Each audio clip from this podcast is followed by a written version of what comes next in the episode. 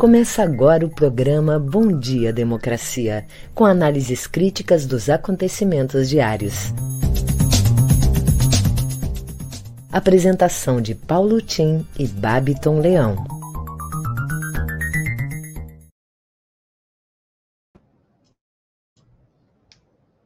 Bom dia, democracia.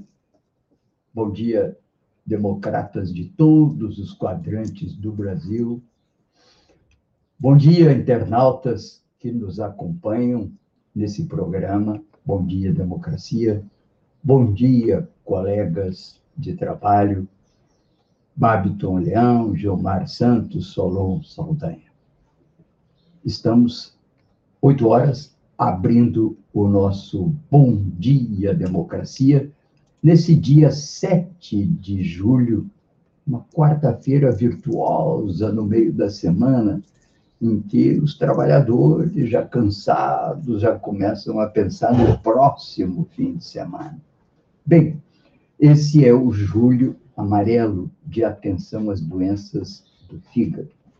E não tem nada de virtuoso no Palácio do Planalto, em Brasília. Ontem, Regina Selle, na CPI, que é aquela fiscal do Ministério que deu prosseguimento àquele famoso processo de pagamento dos 45 milhões de dólares para uma empresa que não estava no contrato. Ela disse ontem na CPI: não vi nada demais, eu só olhei e vi que tinha que fazer uma justificativa sobre a quantidade e aceitei as explicações da empresa que se referiam a imposições da legislação indiana que não permitia uma, um embarque superior a um certo valor. Uma história que é uma história da carochinha, né? Como se diz lá em Brasília, jabuti não dá em árvore. Ou foi enchente ou alguém botou ele lá. A minha pergunta é, como é que a dona Regina Série foi parar na função que é uma comissão, é um CC? Quem é que indicou? Qual a experiência e qualificações que ela tinha para exercer tão importante função? Ela é concursada mesmo? A minha pergunta é o seguinte: como que uma pessoa com tal responsabilidade sobre 18 contratos não leva para uma audiência da CPI, uma audiência de caráter importantíssimo, não leva uma planilha sobre os contratos que ela é responsável? Me deu a impressão que ela não sabe sequer as responsabilidades que ela tem.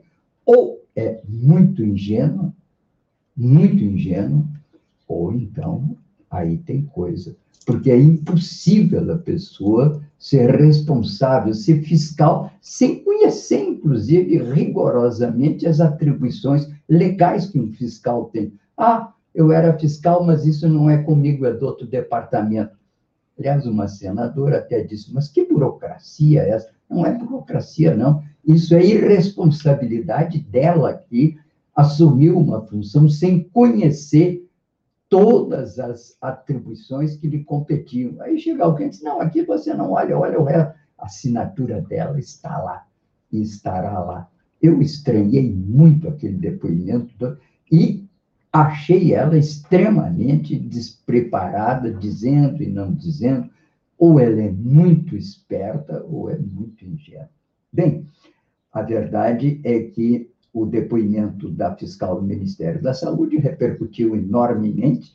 Tem uma matéria no Brasil, de fato, mostrando que a servidora só foi nomeada como fiscal do contrato um mês depois da celebração.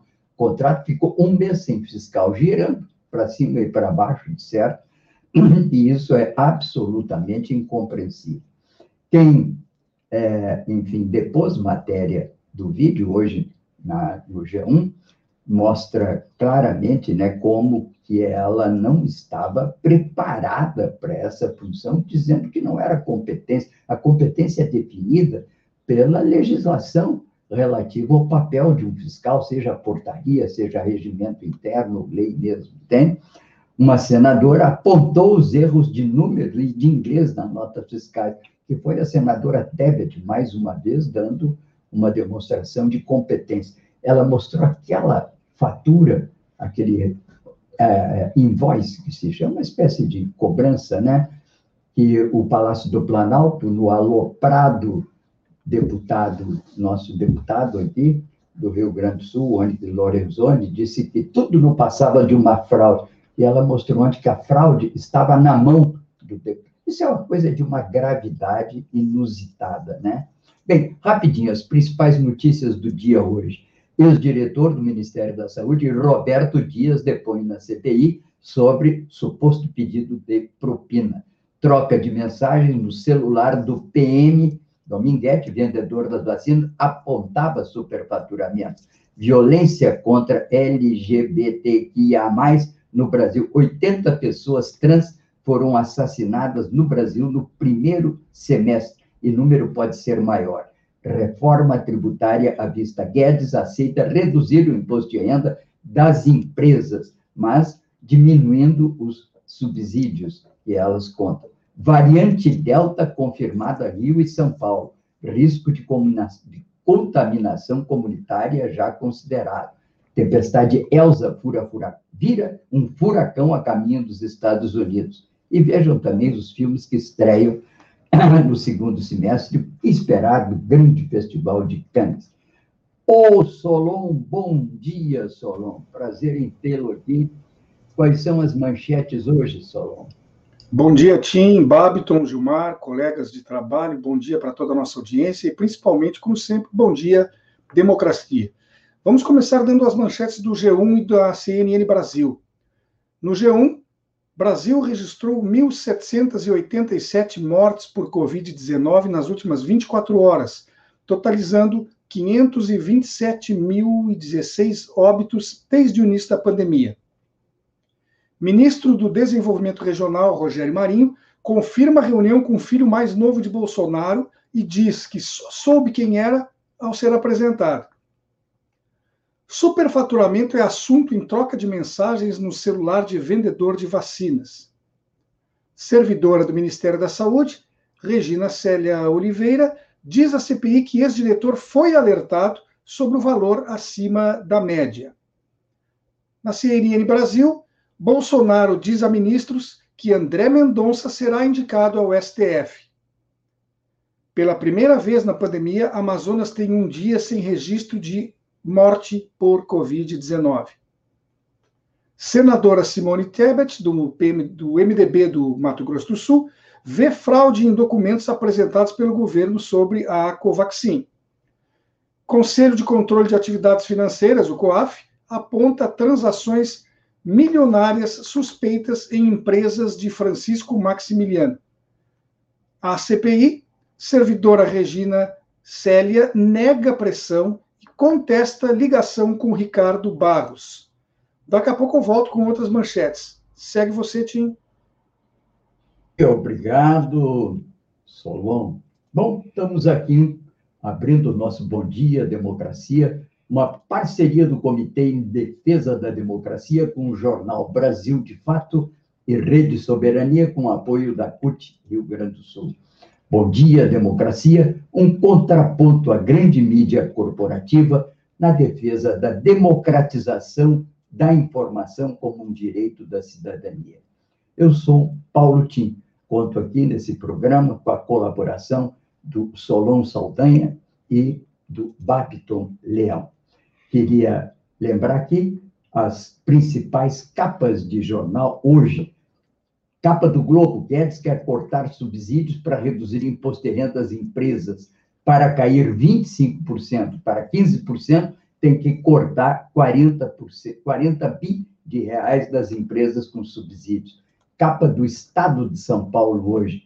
Ministro que agiu contra críticos é nome de Bolsonaro para o STF é o ministro Mendonça, sobre o qual recai a acusação de que ele perseguiu críticos do regime no período dele como ministro da Justiça, que circularam aquelas listas de funcionários que supostamente eram funcionários contrários ao regime. O problema não é o fato de que ele seja propriamente evangélico, também não é o fato de que ele seja um conservador. Informações que eu tenho dão conta que o Mendonça tem um nível de formação jurídica talvez até superior a de alguns ministros que lá se encontram. E responde ele, naturalmente, ao caráter do governo que nós temos atualmente. Não é apenas um governo de direita, é um governo de extrema direita, extremamente conservador. É o preço que nós estamos passando, é a boiada passando pelo Supremo Tribunal Federal, pela esfera jurídica, e essas marcas ficarão, provavelmente, como ele é o jovem, o Marco Aurélio que saiu agora, passou 31 anos lá. Vamos ter, provavelmente, que aguentar esses dois, talvez um terceiro é, ministro do Supremo, por 30 anos, numa posição super conservadora. Poderia ser super conservadora, católica, evangélica. Isso não tem nada demais, porque corresponde ao próprio governo super conservador. Se a sociedade quer ministros mais liberais, mais abertos, tem que procurar votar em presidente da República que seja mais liberal. Senão, vamos ter que pagar esse preço. Bem, a capa da Folha de São Paulo destaca indícios de variante Delta, que é a variante da Índia, não é? Bem, aqui estamos sempre preocupados em trazer algumas alguns lembretes a todos os nossos ouvintes para que eles divulguem também nas suas famílias, entre os amigos famílias com vítimas de Covid podem entrar na justiça em busca de indenização. Já há, inclusive, uma associação de vítimas do Covid. Seu presidente, Gustavo Bernardes, estará aqui na sexta-feira com Oscar Plentes, falando sobre objetivos e as conquistas já dessa associação de vítimas do Covid. Declaração de Gustavo Bernardes, presidente dessa entidade. Esperamos que Bolsonaro seja denunciado e preso. Tempo das prefeituras se voltarem também cada vez mais para a agenda de emprego. Não é ação social, não é o sopão da madrugada. É promoção do emprego e da renda através de programas, institucionalização toda de gente, de programas, de verbas para a economia solidária, que é um campo da economia que pode melhorar as condições de vida daqueles que não têm emprego no mercado formal. Atenção, idoso precisa ter um conselho tutelar profissionalizado, como o conselho, que é o precisa ter um conselho similar ao conselho tutelar profissionalizado. Crescem cada vez, cresce cada vez mais o número de idosos no Brasil, e são as principais vítimas, né, do Covid. Bem, Aqui chama a atenção notícias do mundo. Ontem até mostrei um gráfico mostrando a taxa de crescimento da renda dos países da Ásia e da América Latina. Estamos caminhando para uma submergência, é o que diz José Eustáquio Diniz Alves. Também, na agenda internacional, Michael Roberts chama a atenção que 1% da população do mundo possui 40%, 45% da riqueza mundial. Isso aqui no Brasil é pior. É 0,1% da população que detém o patrimônio e que detém, naturalmente, o resultado do patrimônio, que é o fluxo de renda que dele deriva. Chama a atenção que no Brasil circulam 10 trilhões de reais no mercado, dito mercado financeiro. Isso aí rende, em média, 30% de juros ao ano. 10 trilhões a 30% significa 3 trilhões de reais na mão de 200, 250 mil famílias brasileiras. Isso é 0,1%. Bem, a humanidade está ficando burra? Parece que está. É o que comenta Daniel Brasil no A Terra Redonda, já tinha comentado ontem. E a história mostra também recuperação forte das economias depois das economias, depois das epidemias. Também já tinha falado, fica apenas o registro mais uma vez, né?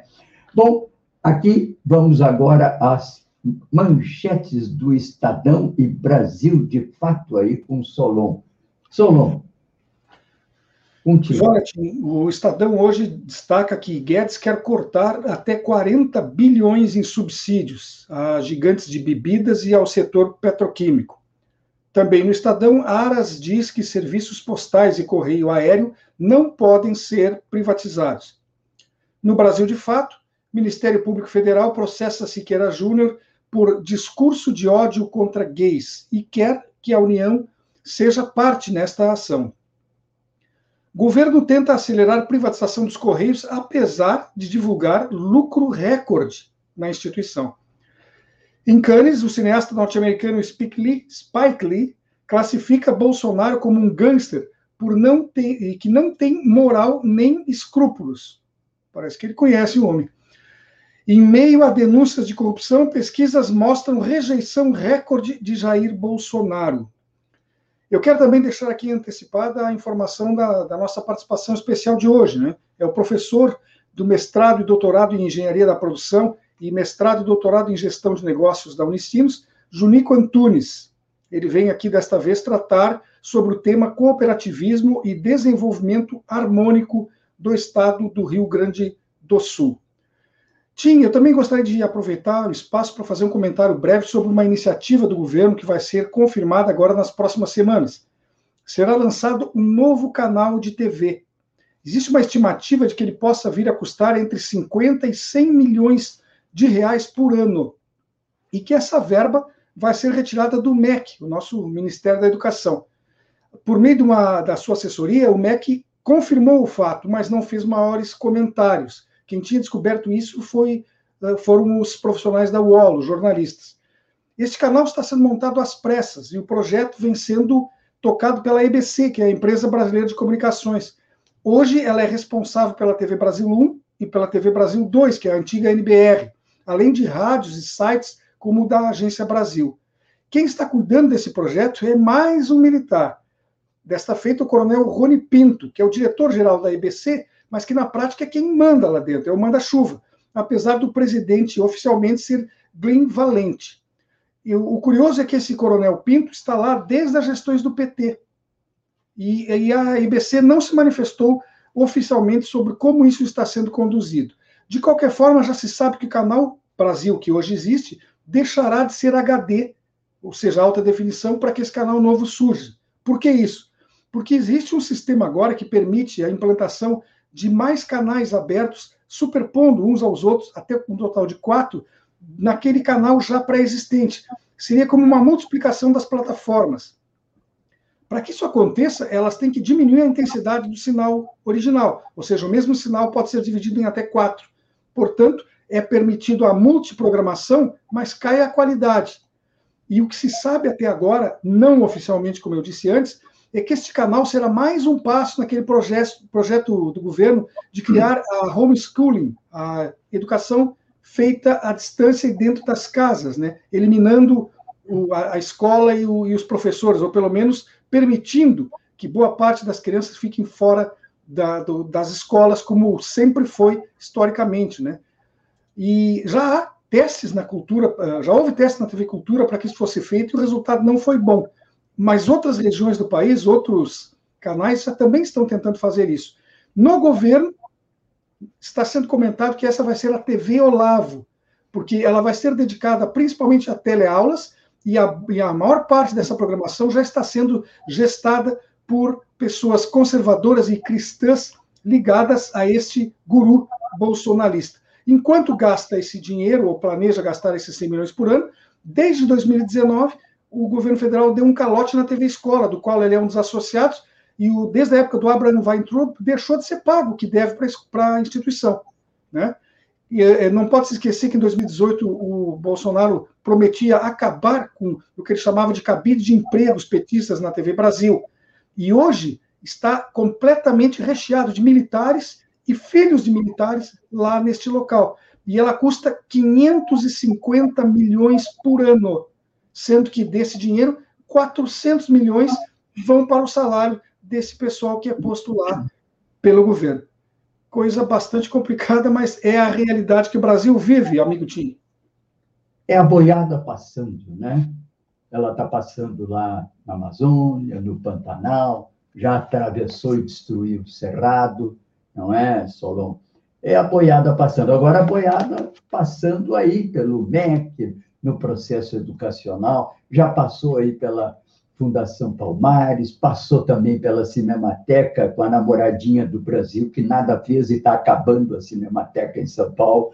É a boiada passando, é o preço que o Brasil está pagando por um governo ultraconservador de extrema direita. Ele poderá até ser superado, pode haver um impeachment daqui a pouco, podemos ganhar as eleições, como as pesquisas estão revelando. Ele está com 21% e Lula está com 43%, 41% na pesquisa última da CNT, que confirma a, a pesquisa do INDEC do, da semana passada mas vão ficar as marcas por muito tempo ainda desse ultraconservadorismo, né? E aí isso aponta, né, o, o, o Solon, isso aponta para outras questões, não é? Mas bom, Solon, vamos adiante, daqui a pouco voltamos ao ar, porque isso aí tudo também traz para a oposição um dilema que é o seguinte: há um número imenso de arrependidos que votaram no Bolsonaro. Tanto é que a sua opção agora está caindo para torno de 20%. Bem, como tratar essa questão? Nessa última manifestação em São Paulo, vimos que houve um rechaço de alguns militantes da oposição com relação a um pessoal do PSDB que lá compareceu. Isso quando o PSDB já tinha manifestado uma posição favorável ao impeachment. Veja que até o Kassab do PSD já disse que o impeachment é inevitável. Como tratar essa matéria? Para Ronaldo Pagotto, ele trata isso hoje num artigo em A Terra é Redonda, dizendo que não é tempo de euforia, tampouco é tempo de pessimismos, e que provavelmente temos que pensar essa questão da assimilação dos dissidentes, porque sem a assimilação dos dissidentes, a oposição, sobretudo a oposição na sua facção mais à esquerda, ela pode correr o risco de ficar isolada. Bem, esse é o, o assunto que também me traz aqui à mente o nome do André Lara Rezende, um economista de grande conceito acadêmico, um dos pais do Plano Real, na época do FHC, ministro, depois presidente, e que hoje está tendo uma posição francamente dissidente do seu campo neoliberal e trazendo como ideia, e ele participou ultimamente, tem participado de vários debates, foi para o Roda Viva, deixo aqui até o registro dessa presença dele no Roda Viva, e também um outro artigo que aparece, que é o um artigo do Maurício Nardi, André Lara Rezende, liberal, dissidente, e um dos expoentes do Plano Real ele está na oposição porque ele hoje defende, é, ele diz que não é o fim do teto, mas é o fim do teto. O teto de gastos, aquela famosa emenda constitucional número 95, a emenda da fome, lembra? Por quê? Porque ela está cortando os recursos da educação, da saúde, que são recursos sociais, para manter o teto, de maneira que o papel do governo, a participação do governo, vá declinando cada vez mais. O sonho deles é que desapareça o Estado ou fique reduzido ao mínimo dos mínimos dos mínimos. Mas esse mínimo é sempre máximo para eles, porque o pagamento da dívida do governo é prioritário. Antes de pagar a funcionário aposentado, tem que pagar o que é hoje torno de 400 bilhões de reais para os detentores da dívida. Que vai dizer, não, mas o governo não tem esse dinheiro, ele rola de ele capta mais recursos no mercado e aumenta a dívida, fazendo com que ela extrapole o nível já elevado da dívida sobre PIB. O André Lara Rezende o que propõe é uma expansão do investimento sem teto. E esse é um bom plano para a oposição se chegar ao governo em 2023, vencendo as urnas. É vencer, quebrar o teto e ter um plano de investimento que seja capaz de recuperar a economia, o emprego e a renda dos brasileiros. Bem, vamos ver aqui o boletim coronavírus aí, como é que está essa situação em Porto Alegre, o Babiton. Bom dia, democracia. Bom dia, Paulo Tim. Bom dia aqui para toda a nossa audiência, uma ótima quarta-feira a todo mundo. Hoje trazendo aqui o número da vacinação no estado, trazendo o acompanhamento vacinal do coronavírus, Covid-19, o monitoramento da imunização, que é disponibilizado pela Secretaria Estadual de Saúde e foi atualizado hoje logo cedo, às 7 horas e 32 minutos. Total de vacinados no estado já chegou a 7 milhões 70 mil e 30 pessoas já foram vacinadas. Dessas pessoas, com a primeira dose, foram 5 milhões e 49 mil 320, com a segunda dose, 1 milhão 937 mil 424, com dose única 83.286. Total de 84% das doses já aplicadas. Foram uh, recebidas já no estado 8 milhões 827 mil 126 doses de vacinas e foram distribuídas pelos municípios 8.438.357. A população residente no estado é de 11.377.239 pessoas e a população vacinável é de 8.958 8 milhões, perdão, 958.689 pessoas. Então, os números da vacinação do estado estão crescendo e a gente torce que cada vez aumente mais. O nosso boletim coronavírus de hoje fica por aqui. Em seguida eu volto com as notícias locais. Com você, Paulo Tim. É, continuamos, embora caindo o número de mortes no Brasil, mostramos é, ontem isso e falamos, nós continuamos com alto nível de mortes. É, ainda estamos há meses com patamar que está baixando um pouquinho, muito lentamente. É bom mas continuamos com o número de casos alto. Quem controla a nascente controla a foz.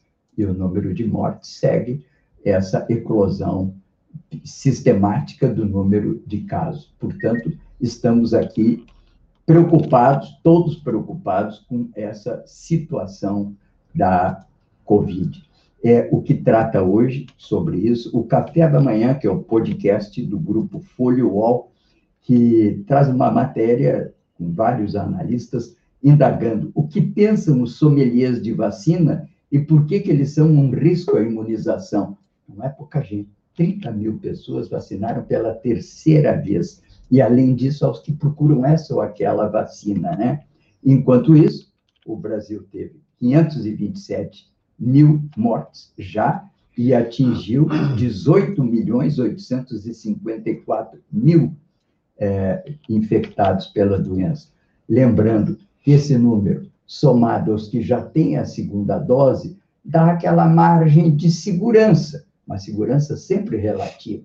Eu ontem aqui chamei a atenção de uma pessoa que foi contaminada 43 vezes. É inacreditável, mas é a matéria de ontem no G1.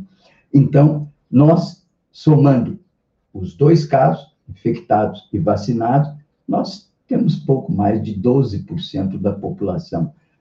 É, aliás, temos pouco mais de 20% da população, porque precisamos chegar aos 60% para poder realmente entendermos que há um, um espaço, as circunstâncias para que se volte à normalidade. Enquanto isso, claro, vai caindo também o número de casos e mortes na, em todos os estados brasileiros. E como já o Solon leu, é, pela primeira vez desde abril de 20, o Amazonas não registrou morte ontem pelo Covid. A CPI hoje vai ouvir o Roberto Ferreira Dias, aquele ex-diretor de logística, sobre o qual recaem fortes suspeitas de envolvimento com aquele famoso pagamento de 4 35 milhões de dólares, aliás, acrescidos no último invoice, com uma invoice, aliás, aparentemente falso, que foi usado pelo Onyx Lorenzoni, foi acrescido de custos absolutamente fora do contrato, que são seguros, é, é, de frete e de seguros que chegam a mais um milhão, coisa incrível. Ontem eu assisti o pronunciamento dela mostrando as falhas nessa outra fatura que veio e que a nossa Maria a, a Regina Célia considerou tudo normal, dizendo que não era competência dela saber se a fatura estava sendo emitida pela fruteira ali da esquina, entende, desse valor, ou pelo signatário do contrato para o fornecimento da dita vacina. Uma coisa que não tem explicação, é uma coisa do outro mundo, né? Enquanto isso, a CPI também retira o sigilo das mensagens do celular de Domingues. É uma conversaiada, um envolvimento de gente, de coronel para cá, de coronel para lá, e ele próprio numa posição ambígua, ora parece tentar tirar vantagem, ora parece fazer um jogo duplo de denunciar esse ou aquele, provavelmente naquilo que nós chamamos de bypassando alguns dos intermediários para favorecer algum outro. Então, ontem já tiraram o sigilo e já se conhece o teor dessas mensagens. Está aqui a troca de mensagens feita pelo G1 e que está aí registrado na minha fanpage do Facebook. Tudo que eu falo aqui está lá registrado com os devidos links para que vocês possam eventualmente é, consultar melhor. Enquanto isso, mais de 600 mil doses da Pfizer devem chegar ao Brasil nessa quarta, hoje. É o 21º lote do imunizante que vai chegar em Viracopos, em Campinas, completando 16 milhões de doses. Como eu disse, até o momento, 13%, 12, 13% praticamente dos brasileiros tomaram a segunda dose ou a dose única, né, contra o Covid. É muito pouca gente. Somado aos 18 milhões que se contaminaram, que não é nem 20%, temos aí um número, que é o número de pessoas que estão relativamente imunizadas. Está aumentando, mas muito lentamente. Precisávamos vacinar de 1,5 a 2 milhões de pessoas por dia para acelerar esse processo da imunização. Bem, aqui a agência pública, que é uma agência com sede em São Paulo, e ela tem se dedicado muito à avaliação do Covid no mundo, no Brasil, e ela descobre e traz a público hoje uma peça no quebra-cabeça do mercado paralelo de vacina, diz a agência pública. As suspeitas de corrupção na compra de vacina estão agora no centro da CPI. E a pública acabou de descobrir mais uma peça no quebra-cabeça no mercado paralelo que envolve o Ministério da Saúde, governos estaduais, prefeituras, militares, políticos e até um reverendo, um religioso. E explica longamente quem é o coronel Guerra, militar com quem o representante da empresa da VAT, é, Medical Supply, Luiz Paulo Dominguete, famoso Dominguete, o cabo da PM, trocou mensagens sobre fornecimento da vacina. Foi o próprio Dominguete que informou a Folha, a CPI, que o diretor da logística, que hoje estará lá na CPI, teria cobrado um dólar por vacina para a compra da vacina outro coronel, o coronel Glaucio Otaviano Guerra. Isso tudo estou lendo o informe da agência pública. Atuou no Centro de Comunicação da Aeronáutica. Ele é o irmão do meio de uma família de militares e policiais com histórico de acusações de corrupção e ligação com a família Bolsonaro. Reportagem completa do site Pública. Quinta passada, a Pública já tinha revelado outro personagem importante, nessa organização, uma organização evangélica chamada Secretaria Nacional de Assuntos Humanitários, SENA, que esteve à frente da negociação paralela entre o Ministério da Saúde e a Davat Medical Supply, com o Dominguete, para compra do Covid-19.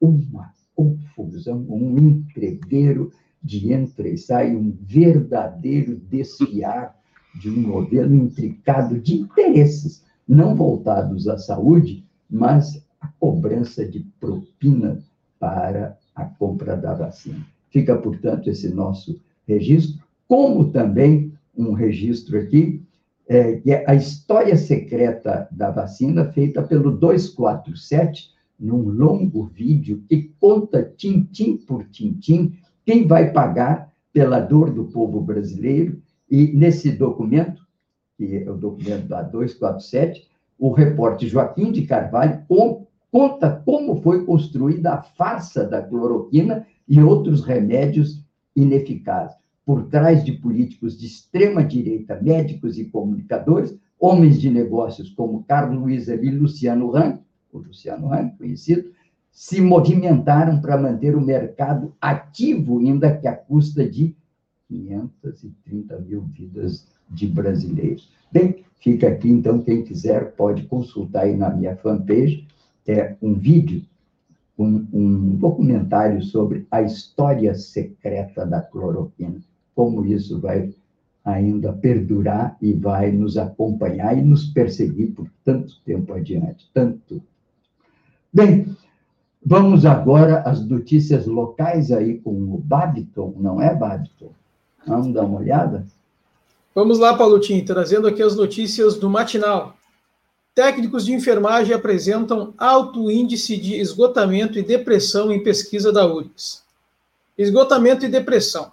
Esses são os principais problemas identificados em profissionais da saúde do Brasil em uma pesquisa realizada pela URGS. O levantamento mostrou que os técnicos de enfermagem fazem parte da categoria que teve os piores resultados. Entre 201 trabalhadores entrevistados, 68,2% indicaram sintoma de burnout. Já a depressão atinge 68,7%. Entre os enfermeiros, 60% dos 150 profissionais procurados estão esgotados, enquanto 55,9% apresentam condição depressiva. A pesquisa consultou, entre maio e junho de 2020, meses do primeiro forte pico da Covid no país, 1.054 trabalhadores, o que inclui médicos, psicólogos e pessoas que atuam em outras áreas. Para a psiquiatra do Departamento de Atenção à Saúde da URGS e responsável pela consulta Carolina Moser, o resultado pode ter relação com diversos fatores, mas principalmente por conta da pandemia do coronavírus. PEC para exploração de parques estaduais é aprovada em primeiro turno. Uma semana após o plenário da Assembleia Legislativa ter aprovado o projeto de lei facilitando a liberação de novos agrotóxicos no Rio Grande do Sul, o Piratini emplacou outra vitória na área ambiental. Os deputados aprovaram ontem, em primeiro turno, a PEC que autoriza a exploração de áreas de preservação do Rio Grande do Sul. Proposto pelo Executivo, o texto é o passo inicial para a concessão dos parques Delta do Jacuí, Tainhas, Turvo, Jardim Botânico e Caracol à iniciativa privada. A aprovação ocorreu sem problemas, 49 votos a 1, o de Luciana Genro Pessoal. A construção do acordo com a oposição se deu com a aprovação de uma emenda que torna as unidades de conservação patrimônio inalienável. A votação em segundo turno da PEC deve ocorrer após recesso parlamentar. Com o setor em crise, a ATP pressiona por médicos no curto no perdão, pressiona por medidas no curto prazo para o transporte. As medidas anunciadas no final de junho pelo prefeito Sebastião Melo para modificar o cenário do transporte público de Porto Alegre foram consideradas insuficientes pela Associação dos Transportes de Passageiros ATP.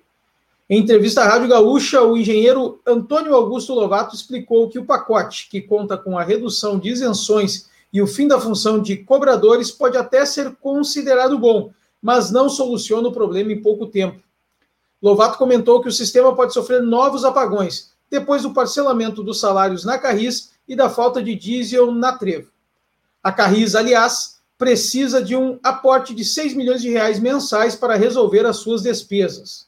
Em reunião com a diretoria da empresa e rodoviários, Mello admitiu um novo repasse, mas quer o, contingenciamento dos gastos. Com o projeto de destatização da Carris já tramitando na Câmara, o prefeito voltou a defender a proposta de repactuação com as empresas. Bom, Paulotinho, a gente tem muita gente participando hoje aqui conosco, claro, e eu, obviamente, vou trazer um pouco dessas participações, mas também convidar os nossos ouvintes a ficarem na, ligados aí na programação da rede. Né? Hoje temos aqui a Nay Oliveira, lá de São Paulo, Etziatsuda, a Sueli, também o Celso Eduardo Jardim, Joaquim Terrapinto, nosso parceiro que está sempre aqui conosco, ele ainda comenta aqui, botaram a milicada bolsonarista a correr e vacinaram parte da população. E o resultado foi o pessoal parar de morrer em Manaus. né, sobre o primeiro dia lá, sem nenhuma morte com coronavírus, uma ótima notícia. Flávia da Costa Frediani, Reni Bastos, Luciana Coronel, Dara Souza, Tereza Bem participando conosco, Silvino, uh, mais uma vez a Sueli aqui comentando aqui conosco, o, o Silvino, o Eno, filho, muita gente participando, e claro, já convido a todos a ficarem ligados no programa de logo mais que, que a gente vai transmitir aqui pela rede, mas que é um programa dos nossos parceiros do Brasil de Fato, que é Descomplicando, com o Dão Real Pereira dos Santos. Este programa é a oitava edição do programa hoje, né? E com uh, a apresentação do Dão Real Pereira dos Santos, auditor fiscal, vice-presidente do Instituto Justiça Fiscal e integrante do coletivo Auditores Fiscais pela Democracia. Ele também faz parte da coordenação da campanha Tributários Super Ricos. Então, é um ótimo programa também dos nossos parceiros que a gente faz questão de transmitir aqui na rede. Quem quiser participar e escutar do programa, é hoje às 17 horas aqui pela Rede Estação Democracia. Aproveitem, claro, né? E façam também a compartilhem, mandem para você, mandem para os amigos, vamos fortalecer essa ideia aí da rede no Instagram, no Facebook, Spotify, Twitter, em todas as redes. Você pode nos seguir também no YouTube, assina o canal e também uh, assina o sininho lá, né? Segue o sininho lá, faz toda aquela aquela parafernália para ficar ligado nos programas da rede. E sexta-feira, claro, tem debate. A gente sabe que tem debate de conjuntura econômica. A gente vai trazendo já mais as informações, mas vai ter muito papo também na sexta-feira. Amanhã também tem mais programas. Então fique ligado aqui na rede. É com você, Paulo Tim. Sobre essas, não é, vitórias do nosso governador Leite, é a boiada passando também aqui pelos campos do Rio Grande, né? É, liberalização de agrotóxicos, intervenção em áreas indígenas e, enfim, e essa privatização agora, sem estudos prévios, sem uma definição muito clara dessas regras, né? E, enfim, claro que houve esse acordo em torno da cláusula de inaliabilidade, né? Inalienável. E eu vou desistir, uma quarta-feira de manhã não vai dar para acertar essa. Mas, enfim, é a boiada passando nesse governo da boquinha. Governo da boquinha, como em Brasília, todos já denominam esse governo, que não é o governo da ideologia do desenvolvimento, não é o governo das reformas de base, não é o governo do Bolsa Família, vai passar para a história como o governo da boiada passando através da distribuição de fartos e generosos cargos em comissão para os apaniguados. É esse a, o caráter da boquinha. Dentre os apaniguados, claro, grande parte, mais de 6 mil militares grudados aí na boquinha e que foram dispensados, muitos deles, inclusive generais, né, da reserva, almirantes e tal, dispensados do teto de gastos, né? Eles somam aposentadoria que chega, nesses casos, das posições maiores, chega a 39 mil reais e ainda ficam acumulando, como o general Mourão, o, não é, ao solto, que eles chamam que é o salário do militar, a função gratificada. Ora, isso aí vai dar salário de 60 mil reais para esses ocupantes da boquinha, para deixarem a boiada passar.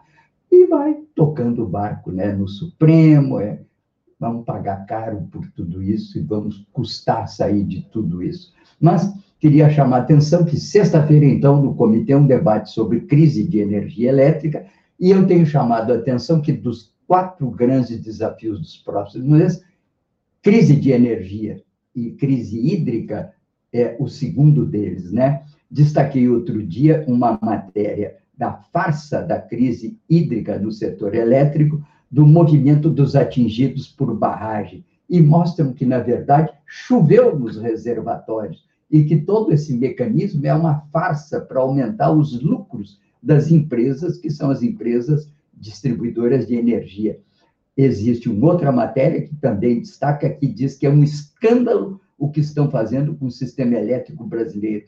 Matéria do Gilberto Servisky no site do mab.org.br, que é o movimento de atingidos por barragem. Como se não bastasse nessa matéria, Monitor Mercantil de ontem, Jornal do Rio de Janeiro, mostra e comprova isso. Reservatórios foram esvaziados para dar mais lucro às empresas distribuidoras de energia. Mas que coisa, como é que podem fazer isso?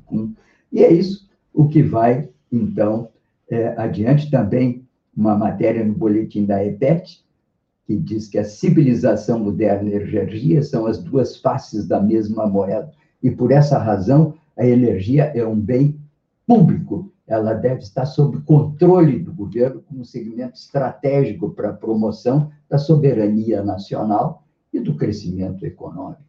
Bem, aqui estamos já com o nosso querido Junico Antunes na tela, e eu saúdo o nosso Junico, que sempre traz as suas boas ideias para a retomada do desenvolvimento e o fortalecimento da economia gaúcha. Bom dia, Junico, prazer em tê-lo. Bom dia, Paulo. Eu vou falar um pouquinho das questões energéticas aqui do Estado. No dia 13 de julho, nós tivemos o Dia Internacional do Cooperativismo, na semana passada. E eu tenho insistido na necessidade da gente pensar economicamente o tema da cooperação. É, em 2016, Paulo, nós tínhamos 2,8 milhões de associados no Rio Grande do Sul é, no cooperativismo. Em 2020, já são 3,06 milhões de associados. Tá? Empregados, tínhamos 58,9 mil empregados, colaboradores. Em 2020, 68,3 mil empregados. E, então, na verdade, o cooperativismo é uma potência e nós, no meu ponto de vista, devemos trabalhar cada vez mais para ampliar esse debate da economia da cooperação. Mas às vezes não é muito claro, não é muito direto, né, Paulo? o que, que faz, afinal de contas, o cooperativismo? Eu acho que o cooperativismo tem que ser trazido à luz. Então, vou dar um exemplo hoje.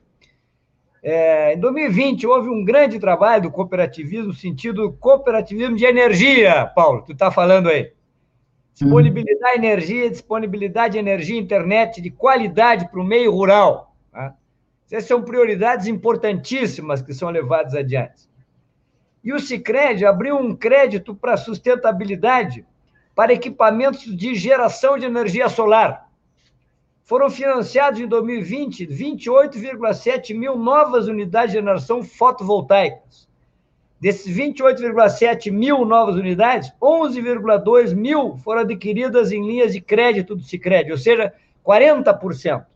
Então, a ligação né, do sistema cooperativo, que é um ramo do cooperativismo, com o cooperativismo de energia, né? que é fundamental para atingir todos os rincões desse estado do Rio Grande do Sul. O setor cooperativo elétrico do Rio Grande do Sul, Paulo, tem é, 25 cooperativas, 15 de distribuição de energia e 10 de desenvolvimento de geração.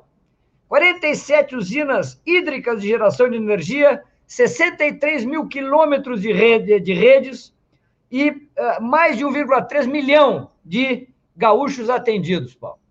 É um sistema importante, porque ele vem da base e ele associa o temário novo, que é o quê? A pequena agricultura familiar, agricultura no campo, a questão da energia, da fibra ótica, do 5G, da internet, com energias limpas, sejam de fonte hídrica, sejam de fonte fotovoltaicas, isso tudo financiado pelo sistema cooperativo, tanto na estrutura do Sicredi como na estrutura do Cicobi, apenas para falar de alguns elementos. Nós precisamos, no meu ponto de vista, as forças progressistas, falar mais e mais do cooperativismo, usar mais e mais do cooperativismo e, fundamentalmente, gerar novas cooperativas. Por exemplo, a cooperativa de crédito professores da região metropolitana é muito importante nesse momento de crise, Paulo, que faz empréstimos rápidos, geração de bolsas de estudo, então, nós temos que ampliar esse debate, porque não basta um discurso político, Paulo. Nós precisamos uma economia voltada para a mudança, que realmente possa contribuir na mudança. Por isso, eu tenho insistido tanto aqui na economia da cooperação, que junta economia, sociedade e ambiente, Paulo, de maneira orgânica, de maneira econômica, não de maneira os caras uso muito essa palavra, não gosto muito, porque eu gosto muito do trabalhismo, de populismo, né? que eu acho que o trabalhismo nunca teve nada de populista. É assim, de maneira, essa coisa de você dar um discurso e não fazer. Não, nós temos que dar um discurso, mostrar o caminho e fazer. É o que o cooperativismo do Rio Grande do Sul, de Santa Catarina, do Paraná, tem mostrado para o restante do Brasil.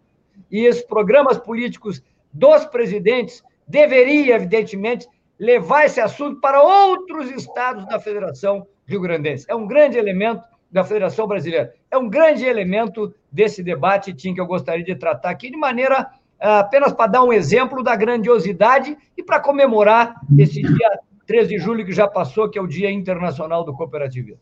Professor, se o senhor me permite, eh, eu vim do Vale do Taquari aqui para Porto Alegre recentemente e lá trabalhava como jornalista e acompanhei muitas e muitas vezes uh, pessoal de cooperativas de energia na região, que são muito fortes as cooperativas de energia, com a Sertel e outras tantas, em Taquari, em Teutônia, Lajeado.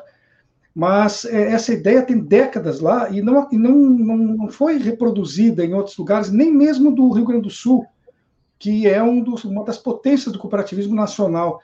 O senhor acredita, então, que se isso fosse incluído em programas de governo e que se fosse feita uma, uma propagação maior dos resultados que esses grupos têm alcançado, poderia realmente ajudar para que outros rincões também seguissem esse exemplo? Eu digo que há uma invisibilidade política do cooperativismo. Essa é a minha tese.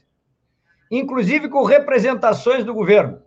Quando, por exemplo, ah, nós trabalhamos ah, no governo Tarso, 2011, 2014, nós incluímos o cooperativismo no Fundopé Integrar.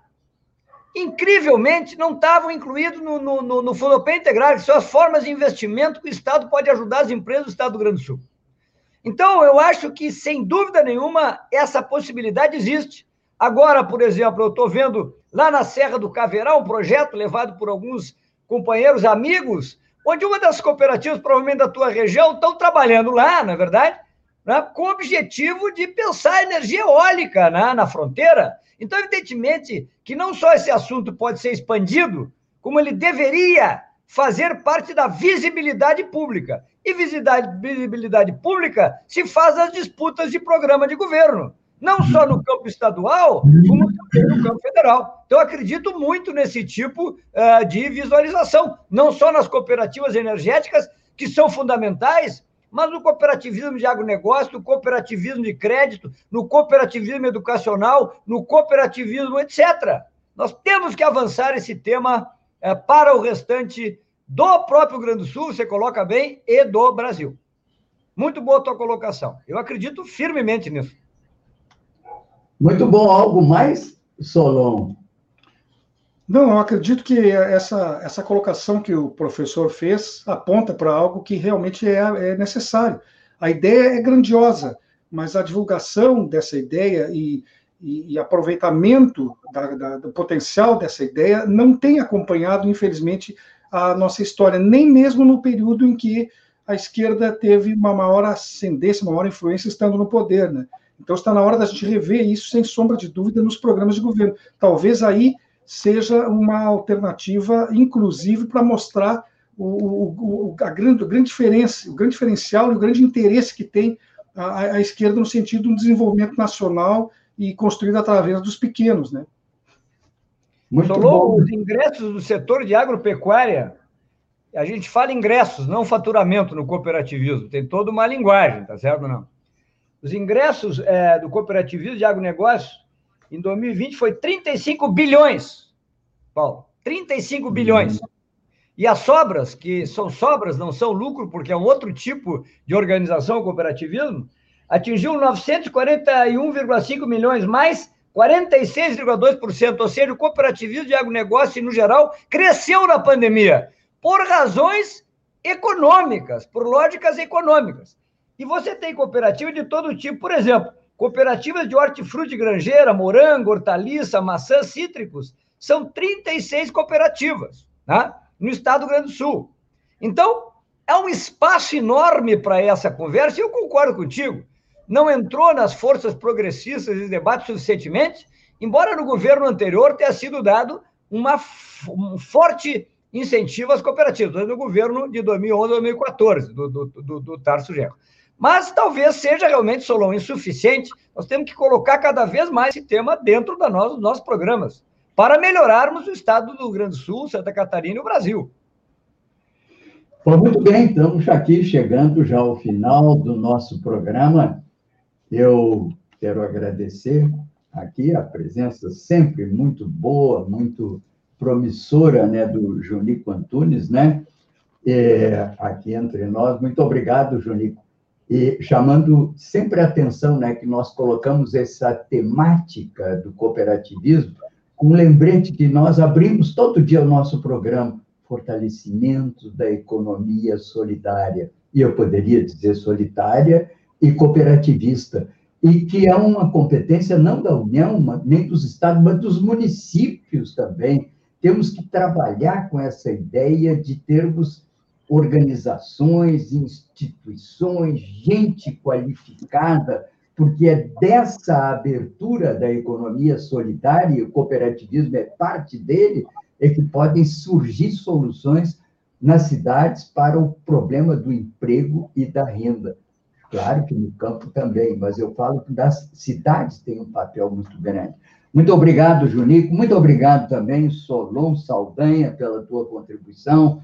Aqui pelos meus dois colegas mais antigos, o Saldanha incorporou semana que vem e deverá aqui na, na semana passada e a semana que vem deverá estar me substituindo, que eu vou fazer um tirar umas fériasinhas, né? e almejo que estou certo que ele vai fazer um belo papel aqui nessa, nessa posição. Portanto, muito obrigado, Solon, muito obrigado, Gilmar, muito obrigado, Babiton Leão, foram os colaboradores de hoje, né? E dizer que estamos aqui encerrando, convocando todos para amanhã, na mesma hora, né? Ficaram muitos assuntos ainda pendentes de hoje, mas amanhã retomaremos e, de qualquer maneira, todas essas matérias, mesmo a que não falamos, está aí registrada na minha fanpage do Facebook. Você pode dar uma olhadinha, é o nosso roteiro. E é um roteiro grande, que passa de 40 páginas todo dia. Logicamente que não dá para falar sobre tudo, a gente faz um destaque daquilo que nos parece mais importante. Não toquei hoje no assunto, que é o assunto da da inflação, né? mas tem uma matéria do Brasil de fato dizendo que a cesta básica de Porto Alegre continua sendo a mais alta. Portanto, amanhã vamos falar sobre esse problema da elevação dos preços. Começa pela energia, alimentos, e não há mais gatilho salarial. As perdas salariais estão se acumulando. Bem, vamos ficando por aqui hoje. Convite para amanhã, todos às 8 horas da manhã, de novo aqui no Estação Democracia. Viva a democracia! Um é pouco e dois é bom. E esse ditado nunca valeu tanto, gente. Assunto de hoje: vacinação e a importância da segunda dose. Acontece que cientistas do mundo todo, numa batalha gigantesca, conseguiram em tempo recorde várias vacinas contra a Covid-19. Agora, a gente tem que fazer a nossa parte. É claro que seria muito mais fácil se uma dose fosse suficiente, mas acontece que para uma imunização completa nós precisamos não de uma, mas de duas doses. Eu explico por quê. A primeira dose prepara o sistema imunológico para um ataque viral. A segunda dose aumenta a imunização. Isso quer dizer que só depois da segunda dose nós estaremos protegidos. E isso é fundamental para o indivíduo e para a população, já que quanto mais gente for efetivamente imunizada, menos o vírus circula, evitando o surgimento de novas cepas com capacidade de transmissão e mortalidade imprevisíveis. O que acontece é que no Brasil, milhões de pessoas não voltaram para tomar a segunda dose, o que representa um perigo para todos nós. Mas por que é que não voltaram? Falta de informação? Será que não sabiam que tinha que tomar a segunda dose? Problemas pessoais. Enfim, as possibilidades são muitas, mas o fato é que a gente tem que fazer de tudo para ir além e vencer essa guerra. Então vamos fazer a nossa parte, vamos levar informação para todos. Se souber de alguém que está com dificuldade em tomar a segunda dose, por favor, vamos ajudar só depois que a grande maioria da população estiver devidamente vacinada é que nós vamos poder sonhar de novo com a normalidade. Nós estamos falando aqui em cerca de 70 a 75% da população vacinada com as duas doses e após o período de 14 dias para uma resposta imunológica adequada. Essa jornada vai ser longa. Enquanto isso não acontece, todas as medidas de segurança devem ser mantidas, inclusive por quem já tomou as duas doses. Então vamos lá? Usar a máscara corretamente tapando boca e nariz, lavar as mãos, usar álcool em gel e manter o distanciamento social. Para ficar sabendo mais, acesse portaldavacina.com.br para ter informações mais apuradas sobre a Covid-19 e também para saber os locais e as datas para vacinação para toda a sua família. Portal da Vacina é o Brasil todo conectado para pôr um fim na pandemia.